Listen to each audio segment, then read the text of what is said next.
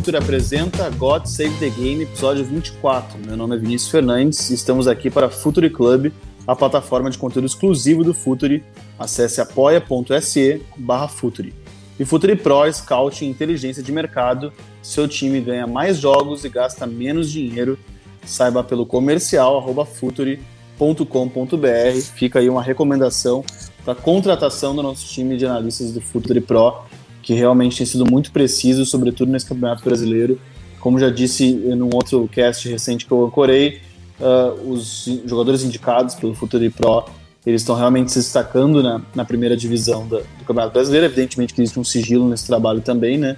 Mas é, é realmente um, um, trabalho em que uh, otimiza uma série de processos de mercado. Fica a nossa recomendação para, se não a contratação de imediato, mas para conhecer uh, essa, essa, essa ferramenta, conhecer esse setor da nossa empresa.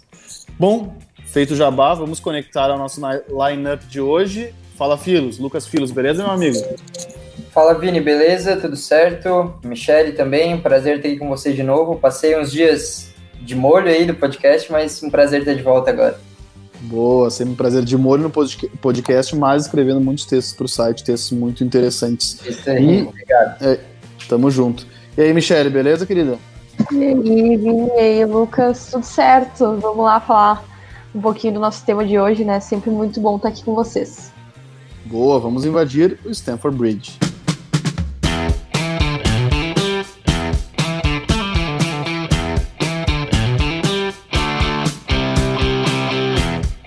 Então, gente, uh, o Chelsea fez uma temporada surpreendente, né? Dá para se dizer assim, né? Uh, no, no ano passado, realmente uh, chegando à, Champions League, né, entre os, entre os quatro melhores da, da, da, da, Premier League, numa temporada que o clube estava impedido de, de contratar, e por isso muita gente achava que o, o, o Chelsea ia penar né, para acompanhar os outros grandes, para ser um, um, clube competitivo, e no fim das contas ele acabou. Uh, negando todos os, uh, contrariando todos os prognósticos mais pessimistas e, e, alcançou isso com um treinador quase que de primeira viagem, né? Que é o Frank Lampard, que tinha feito somente um trabalho no Derby County. Daí chega essa temporada, o Lampard recebe muitos reforços, reforços muito aguardados. O Chelsea faz uma janela muito interessante, a gente pode uh, falar sobre ela depois, né, analisar melhor essa janela. E aí está o Chelsea com seis vitórias, quatro empates e três derrotas, é o quinto colocado, enquanto nós gravamos na terça-feira, uh, uh, com 22 pontos. Enquanto nós gravamos também, o Chelsea foi derrotado no, no finalzinho uh, pelo Wolverhampton, uh, com um gol no, no, no último minuto uh, do, do Podense, enfim, e aumentando um pouco algumas críticas ao trabalho do, do, do Frank Lampard, a, a, condução do Frank Lampard. Não sei, eu, começo com a Michelle, que, que acompanha mais de perto. tu vê esse processo de oscilação como um processo natural, Michele, de maneira genérica, assim, Uh, tu esperava esse começo mais para o do Chelsea ou uh, ele te decepciona de alguma maneira? É, então, de certa forma, esperava que seria um pouco irregular, porque a gente sabe que contratações, enfim, é só um começo, né? Só um, uma parte de um todo que é muito mais amplo e cheio de detalhes, né?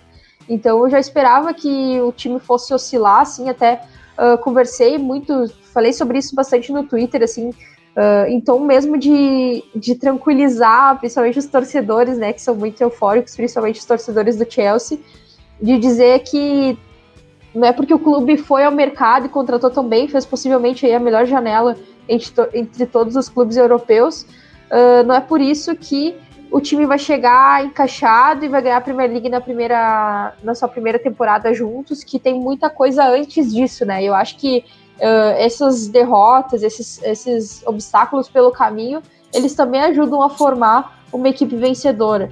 E, e, um técnico vencedor também. A gente sabe da, da história do Lampard como jogador, mas como técnico ele ainda está começando a trajetória dele e vai muito aprendizado nesse caminho, principalmente quando você já pega um clube grande depois da experiência dele com o Derby County, que também foi muito positiva. Mas eu já esperava, de certa forma, uma certa irregularidade, assim, Uh, acredito que o fato de ter se reforçado, principalmente na defesa ali, ajudou muito a, o time não ser mais, mais irregular ainda, né? Porque isso é um problema que o Chelsea tinha muito na temporada passada, da defesa ser muito vazada e nessa tá se resolvendo, entre aspas, porque os dois últimos jogos sofreu gols e acabou aí uh, derrotado né, nas duas últimas partidas contra o Everton e o Overhampton. Mas acredito que é um time que vai tomando forma, mas não dá para apressar as coisas. Acho que tudo demanda um tempo e é fundamental que o Lampard, que uh, os jogadores, eles tenham esse tempo até para se combinar e até mesmo para o Lampard conhecer, não que ele desconheça, mas conseguir adaptar jogadores a contextos diferentes. A gente sabe que o Timo Werner, mesmo uh, não marcando um montão de gols assim nesse início, ele está sendo importante, ele está uh, tendo um papel interessante no time, mas o Havertz, por exemplo, que jogava na mesma liga, ele já não teve essa adaptação muito positiva, digamos assim. E a gente pode discutir muito questão de posicionamento, enfim, outras questões ao longo do podcast, mas acho que demanda tempo até que o time ofereça uma regularidade como a do Liverpool, por exemplo, que eu brinco muito que é o horizonte para os outros times, no sentido não de haver uma receita, mas no sentido de dar tempo a um trabalho para que ele se, re, se reestruture, se estruture, ele aprenda com os erros e consiga assim experiências de finais e, e etc para poder se tornar vencedor. Boa, e só fazendo uma correção, o gol no último minuto não foi do Daniel Podence, foi de outro português, foi do Pedro Neto, gol no, no suar do gongo ali, que garantiu a vitória uh, para os Wolves. Mas a Michelle, uh, Lucas, a Michelle falou do, do Liverpool como um horizonte, né? Acaba que, que é o, o, clube modelo, né? Não só o time, mas como o clube modelo. E aí o William Klopp ele chega no Liverpool com uh, uma marca registrada de um, de um futebol né, desenvolvido em Dortmund muito vertical, muito agressivo, e o, e o Klopp ele é um técnico com uma marca, assim como o Guardiola também é, assim como o Mourinho também é. Uh, qual é a marca do Frank Lampard? Como definir o Frank Lampard como técnico? Uh, já tem como a gente uh, rotular, digamos assim, o Lampard como técnico? Ah, porque já são aí, ele vai para a terceira temporada dele como, como treinador. Quem é Frank Lampard? Ele é um técnico de vocação ofensiva, ele é um técnico mais híbrido, como às vezes me parece. Como é o comandante de Casa Mata, Frank Lampard? Ele é um cara que eu acho que o principal ponto que a gente precisa destacar também é que ele está aprendendo no cargo, dá para ver, como a Michelle falou. É um cara que a gente percebe com algumas escolhas dele de escalação, as formas que às vezes ele entra em um jogo grande de uma forma, em outra ele muda um pouco, de forma até a, a reparar algum problema que ele já tinha cometido, algum erro que ele tinha cometido. Não sei se dá para a gente já tratar ele com uma filosofia exata, como a gente trata principalmente Mourinho, Guardiola, Klopp, esse que vocês falaram. Não sei se ele vai ter também essa marca exatamente na carreira dele, porque tem treinadores que, que não chegam a ter, né, a ser muito, muito reconhecidos por um estilo. Mas eu acho que se a gente for destacar alguns pontos, características principais, dá, dá para tratar assim como uma vocação ofensiva superior da defensiva. Tanto é que uh, na primeira temporada dele pelo Chelsea foi eh, essa foi a tônica de todo ano, né? Foi um time que atacava muito bem, atacava com uma naturalidade muito impressionante até em muitos jogos, a forma que os jogadores criavam chances e tal, conseguiu ocupar muito bem os espaços ofensivos, algo até natural se a gente lembrar que o Lampard ocupava muito bem os espaços ofensivos também, né? Um cara que fazia muitos gols. E da parte defensiva sofreu bastante. Alguns, uh, alguns problemas tinham a ver com jogadores, claro, outros com a forma que ele às vezes escalava a equipe, mas é, é fato que nessa temporada ele veio um pouco mais disposto a corrigir de algumas formas, mas outras formas ainda ele não conseguiu encontrar de tornar o time tão sólido. Eu trataria o Lampard como esse cara que está aprendendo no cargo, com uma vocação ofensiva maior do que, que ele tem para a defesa. Os jogadores que ele contratou para ajudar a, a, estancar ali esse, esse problema lá atrás foram importantes, tanto é que o Chelsea está se, se, desenvolvendo nesse sentido, né? Tinha engatado uma sequência bem boa até antes dessa, desses últimos dois, três jogos ali que já não foram tão bons. Então, me parece que está passando por inconsistências naturais. Eu acho que algumas coisas são totalmente naturais e outras são aquelas que a gente já pode questionar um pouco mais, que a gente vai falar daqui para frente também, de escolha, às vezes, de, de meio campo, de formação, de quantos jogadores ele quer ter para o ataque, quantos jogadores ele quer ter na defesa, como ele vai equilibrar esse time. Daí eu acho que essas são coisas que podem definir sim a carreira dele. Mas na maioria das vezes eu vejo um cara que está passando por inconsistências naturais e que, que fazem parte até de um processo de transição, como se a gente for ver bem, é uma coisa que eu falo sempre também, que quase todos os times da Europa atualmente estão passando por coisas semelhantes. Então é, é difícil a gente falar assim das coisas de uma forma com uma verdade absoluta, né? Sim, e, e, e ele recebeu, uh, uh, dentre tantos reforços, ele recebeu o, o Kai Havertz, que a gente uh, comentou já sobre ele. É muito difícil falar do, do, Chelsea atual sem citar esse jogador, que ele chegou por 80 milhões de euros, né? Foi o jogador mais caro da, da janela.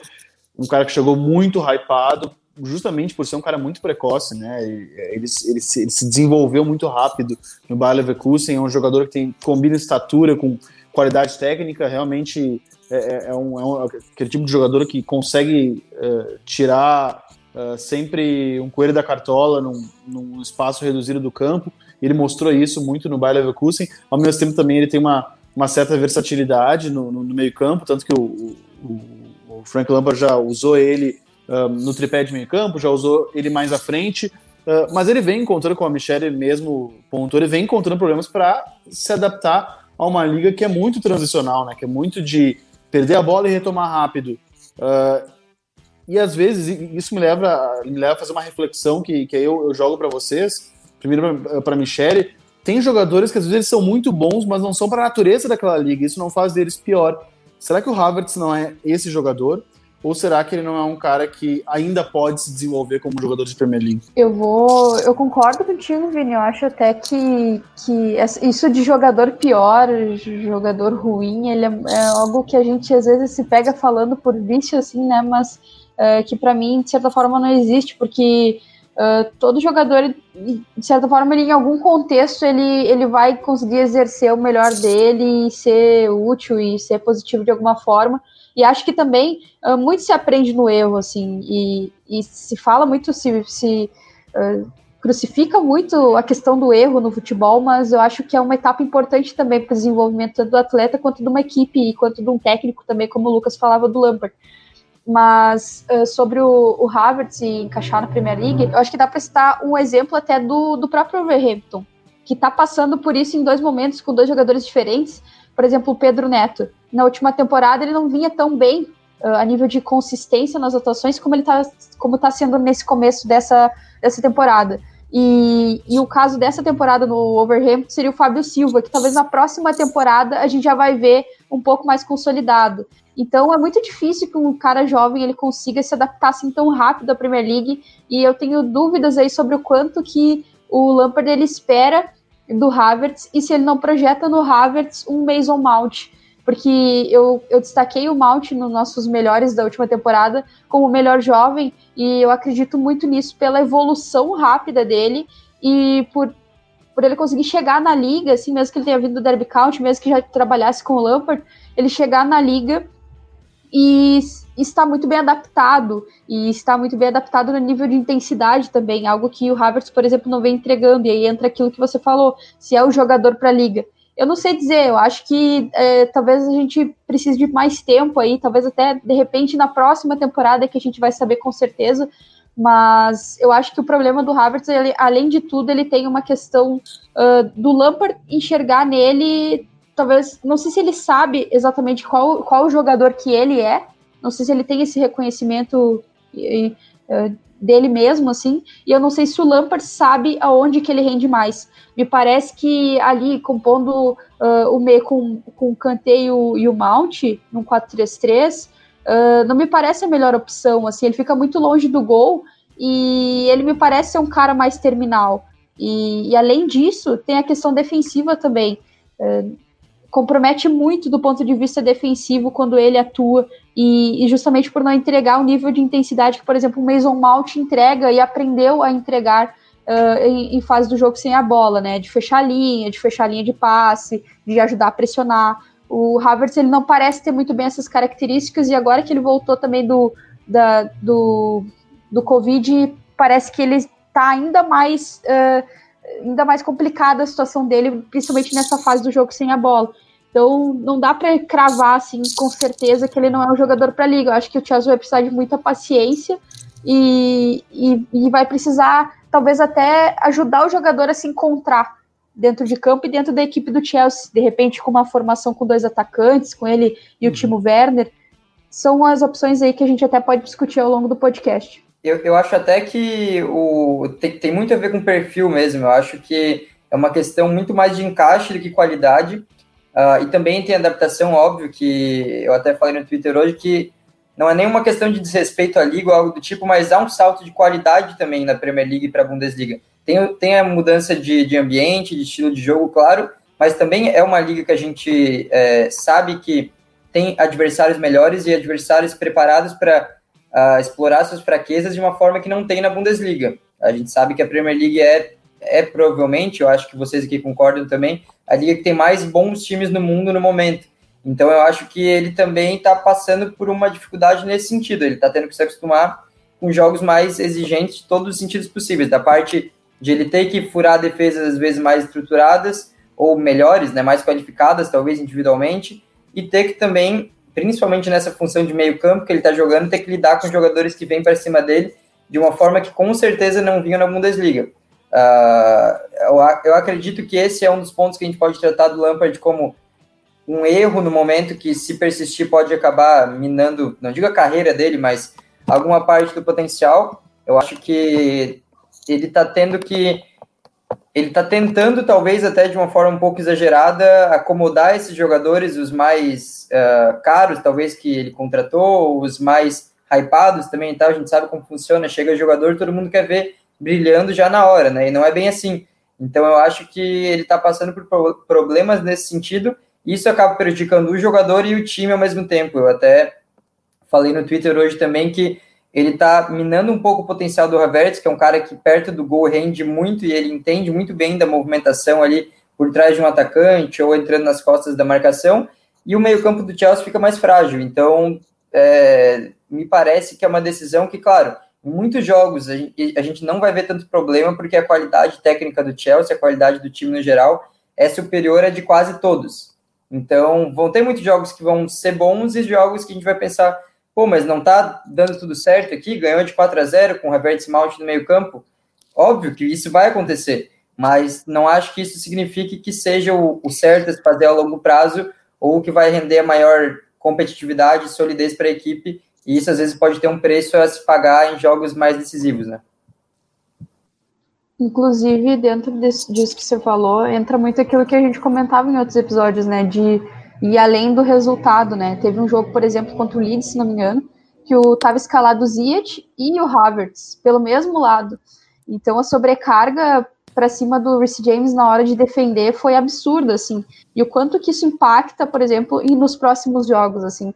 A gente não tem uma ferramenta que nos possibilite saber exatamente isso, uh, o quanto que o Reece James ficou desgastado por conta dessa escolha, que acabou impedindo ele de desempenhar melhor nos outros jogos uh, posteriores. Então tem, tem, tudo isso, né? E o Lampard ele é um cara que tem essa característica também.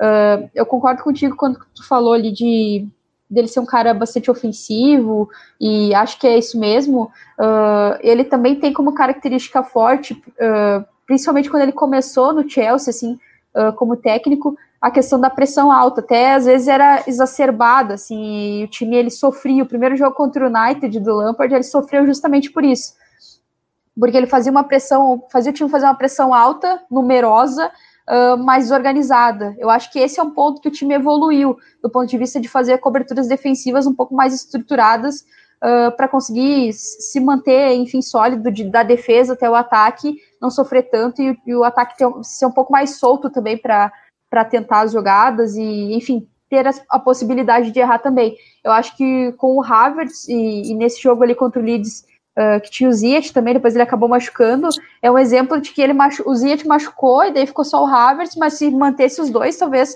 uh, o talvez o Chelsea saísse derrotado daquele jogo e que acabou vencendo.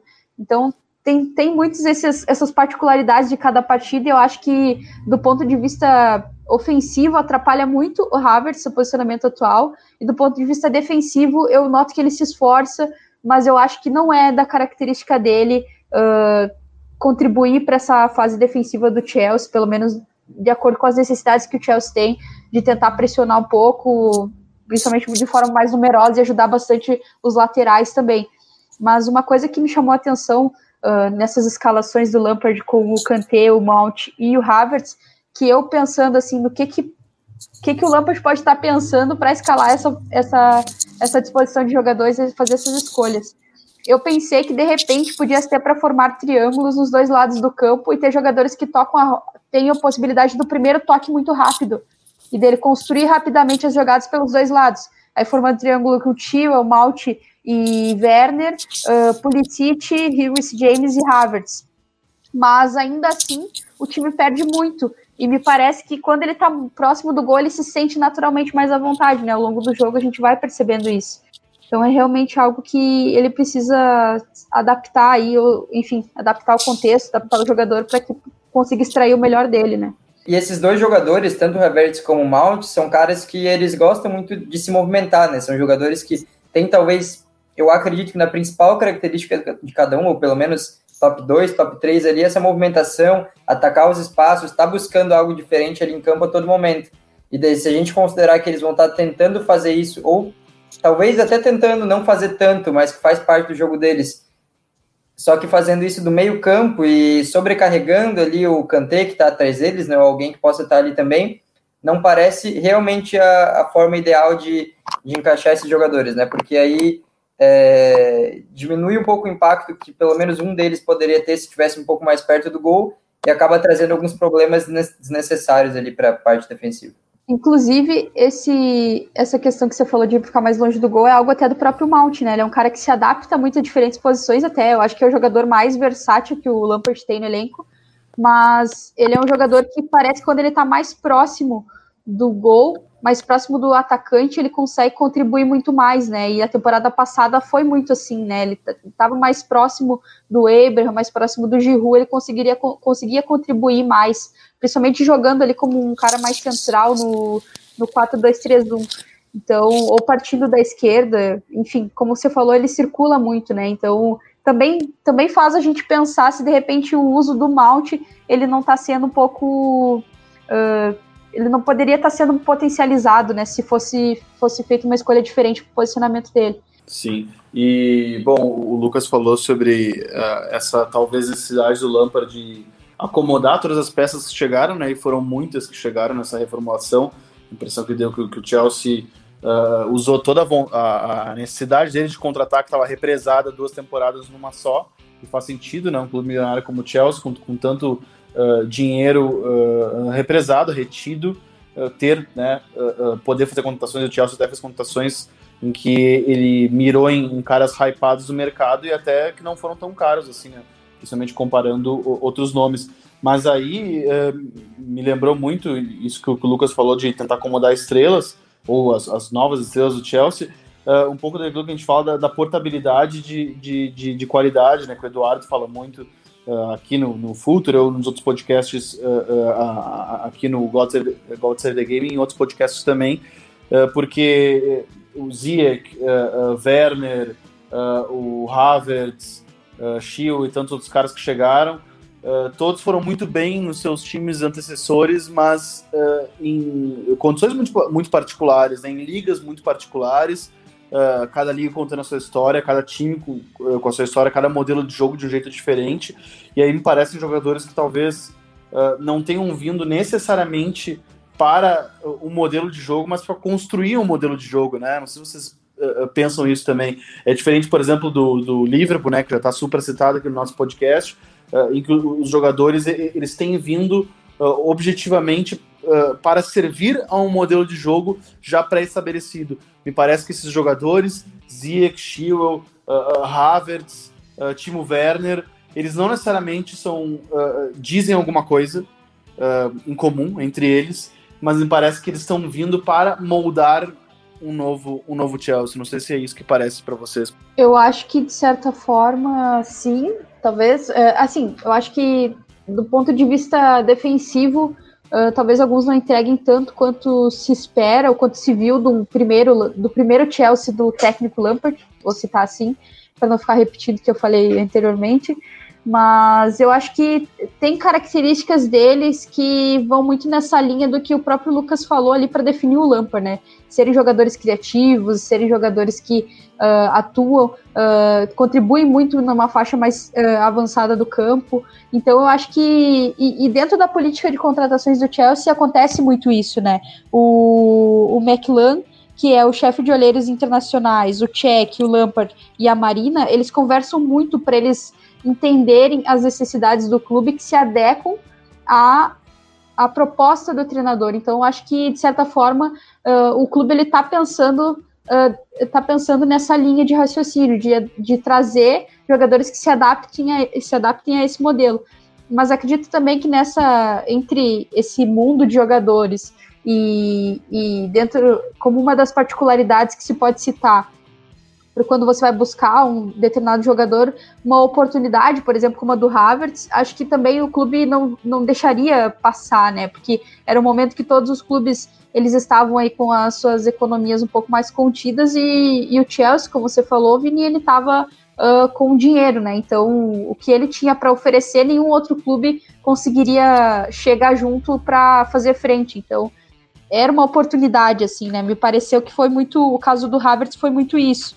O Ziyech, me parece que a situação dele foi muito de. Do Lampard ter visto uma atuação dele uh, do Ajax contra o Chelsea e ter gostado muito. Então tem muito essa coisa da impessoalidade também que, que co colaborou, enfim, né? O Lampard a gente sabe que ele convenceu muitos jogadores a chegar e acho que o, a, a proposta do time ela ainda está sendo moldada. Então, por isso esse sim e não para responder a tua pergunta. Gostaria até, até de perguntar um pouco sobre a, a, participação da Marina na montagem desse elenco, né? Já que tu citou ela, porque, né, para início de conversa, assim, eu já acho legal o fato de ser uma mulher nesse cargo, né, gerencial de mercado, seja no Chelsea ou em qualquer clube, porque, enfim, uma, uma profissão uh, para lá de masculina, né, majoritariamente masculina, no meio bastante masculinizado, e ela nesse cargo de gerência tão importante, né, capitaneando esse processo. Explica para quem não conhece ela um pouco, de, um pouco desse trabalho desenvolvido. Então, a Marina, ela teve papel fundamental na contratação do Havertz, né? Ela, uh, como eu falei anteriormente, uh, não é uma pessoa só, mas uh, antes disso, quero fortalecer que, de fato, é muito significativo ter uma mulher nesse cargo, um cargo de um cargo de, de liderança, um cargo de decisão, né? Que às vezes, muitas vezes, uh, tem mulheres, mas não estão em cargos de decisão, uh, ou quem são essas mulheres, quase sempre mulheres brancas, enfim, a gente entra nisso também. Então, é muito representativo, sim, e ainda que seja uma parcela pequena, digamos assim, é, é algo que já me faz sorrir ao falar dela, por exemplo. Mas falando do, do papel que ela desempenha, ela, ela faz. Ela é uma pessoa muito próxima do Abramovich, ela, ela fala com ele sobre as principais contratações, ela tem a confiança dele. E como profissional, ela é muito reconhecida, assim, muitas, muitas, muitos uh, lideranças, enfim, pessoas uh, em cargos chefes de outros clubes falam dela uh, sempre em tom de uma pessoa confiável, uma pessoa objetiva, uma pessoa clara. Ela não é o tipo de negociadora que fica no mercado, enfim, fazendo joguinho. Ela é muito direta na, nas, nas, ideias dela, no que, que ela pretende e sempre visa o melhor para o clube, né? Sempre tem essa isso em mente e até eu acho que muito por conta disso uh, o Abramovich confia tanto uh, na Marina e, e, todo mundo fala dela nesse sentido, uma, uma uma diretora muito profissional, que está sempre em contato também, aí entra aquilo que eu falava de não ser um trabalho específico de uma pessoa, de um profissional. Eu citei ali uh, chefe de olheiros, citei o Tchek, citei o Lampard, citei. Uh, também tem uh, chefes das categorias de base, todos atuam em conjunto quando o Chelsea vai no mercado, e aí se forma um papel, se forma uma função aí, um jogador uh, um jogador é, é, é, visto pelo clube a partir de dados e análises, e aí é passado para ela, ela confia também na avaliação do McLuhan, que é de, de pegar e selecionar os pontos fortes e pontos fracos dos jogadores, em conjunto com os olheiros, é claro. Então é um trabalho feito em conjunto, mas mostra assim uma mulher num papel muito decisivo, né? E isso é muito muito bacana, muito significativo. E ela faz um trabalho muito bom no Chelsea. Uh, acho que de, de, ponto negativo teve a questão do Kepa, mas ela também tem uma contribuição muito importante para fazer os balanços uh, que, que, possibilitam que o Chelsea faça uma janela como fez agora, sabe? De fazer os balanços para conseguir estar dentro do fair play financeiro, para conseguir fazer esse tipo de movimentação mais agressiva no mercado que fez na última janela, por exemplo. Então, o papel que ela tem no Chelsea assim, é de enorme importância e com certeza ela é um dos principais pilares aí do clube, uh, desse clube que está aí se formando, né, cada vez maior, principalmente pelas contratações, né, mas também do ponto de vista de, de trabalho que faz no mercado, né, quase sempre a gente nota, ah, esse jogador tem potencial, aí vai ver um jogador emprestado do Chelsea, então uh, para essas movimentações mais agressivas, ela contribui bastante, mas certamente também a tudo isso que eu comentei de conversas internas que possibilitam que as, as melhores decisões elas sejam tomadas e também uma seriedade por parte dela. Eu vi um, um artigo do The Athletic que falava que às vezes ela responde mensagens uh, de negócios, por exemplo, à meia-noite. Então é, é uma dedicação impar, assim. Bem legal. E, enfim, representatividade é campo e bola, é importante tem que ser dito aqui no Futuro e, em vários outros espaços. É, enfim, é realmente muito, muito importante, muito relevante ter uma mulher como ela nesse cargo. E ela monta um elenco, Lucas, uh, que no início, quando, quando chegaram os jogadores, quando, quando chegou o Werner, quando chegou o Havertz, que uh, são jogadores, embora o Werner tenha jogado bastante uh, né, aberto né, no, no, no, no, Red, no RB Leipzig, né, jogou muitas vezes, principalmente no, na, na parte final, né, no estágio final dele lá no, lá no RB, uh, muitas vezes com Poulsen por dentro, né, com o Forsberg também, e ele aberto, mas ele iniciou, né, fez temporadas muito artilheiras por dentro, jogou ali, gosta de jogar por dentro, também sabe jogar próximo do gol, e aí tudo me levou a crer no começo dessa montagem de elenco que teríamos um, um Chelsea mais vocacionado a ter, se não dois atacantes, uh, uma, uma como, é eu, como é que eu vou falar, uma, uma, uma junção de jogadores mais agressivos por dentro. E, e, aí eu vejo o Lampard abrindo os jogadores, né, jogando no, no 4-3-3. Muitas, muitas pessoas acham que, que esquema uh, de jogo é algo superdimensionado. Eu até discordo um pouco, acho que Uh, não é tudo, evidentemente, o, o, esquema ele faz parte do modelo, mas ele é sim importante. Nunca vamos esquecer quando o Chelsea uh, mudou de um 4-4-2 para um uh, 3-4-3 com o Antônio Conte e simplesmente embalou 13 vitórias que foram importantes para para ser campeão inglês. Então a gente não pode também negligenciar né, um esquema de jogo. Não sei se te parece isso, que esse talvez fosse um, seja um elenco mais vocacionado a, a ter dois atacantes, quem sabe o Havertz com o Werner, ou o Tammy Abraham também, que é um cara que perdeu um pouco, um pouco a força, né, nesse elenco, mas que é um jogador promissor, né, que teve uma boa temporada no ano passado. É, eu, eu acredito que sim, eu acho que uh, o Lampard também tá, como a gente já falou, tá aprendendo no cargo, ele tá aprendendo com esses jogadores também que chegaram, são muitos jogadores para ele observar mais de perto, né, e ver como eles podem agregar, eu acho que o Werner realmente é um cara que não vai entregar o melhor que ele pode se ele estiver muito perto uh, da linha lateral, como ele esteve hoje, inclusive. Hoje ele jogou muito como um, um, ponta mesmo, né? Bem esticado assim e tal, dando amplitude. Eu acho que ele vai ser um bom jogador por ali, óbvio que ele não vai cair de nível assim bruscamente, eu acredito, mas ele você vai tirar melhor parte do jogador novamente. Como a gente já falou do Havertz,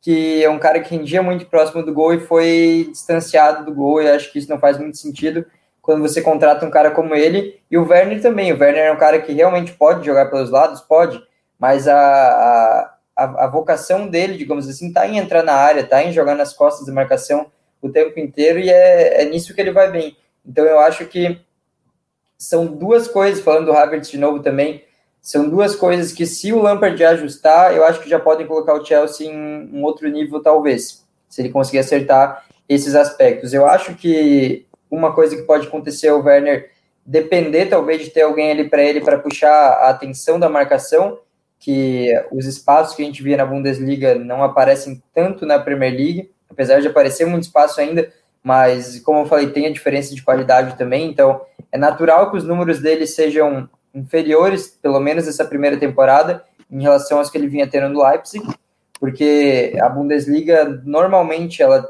te dá espaços maiores, mas eu acho que ele pode pode sentir a necessidade de ter alguém junto com ele. Eu penso muito no Abraham ou no Giroud. O Giroud é um cara também que sempre fica um tempo meio de lado e tal, ele é meio esquecido, os torcedores também não dão muita bola, mas ele sempre aparece e mostra por que, que ele é um cara que os treinadores gostam tanto, por que, que ele é uh, campeão do mundo sendo fundamental também, né? E ele mostra os valores dele. Eu acho que o Giroud pode ter um valor interessante com o Werner também, de puxar a marcação, fazer um pivô e tal. Eu acho que é um tipo de coisa que pode fazer diferença e, e tudo realmente acaba tendo a ver com perfil, né? Eu acho que independente da independente não, cada formação precisa ter um perfil mais específico assim de jogador. Eu acho, hoje eu falei no Twitter também uh, outra coisa que foi sobre esse 4-3-3 do Lampard, sobre como muita gente depois de ver aquele City do Guardiola, o City, o melhor City que ele montou, né, com Davi Silva, de, com Davi Silva, De Bruyne e tal, muitas vezes jogava o Bernardo Silva também.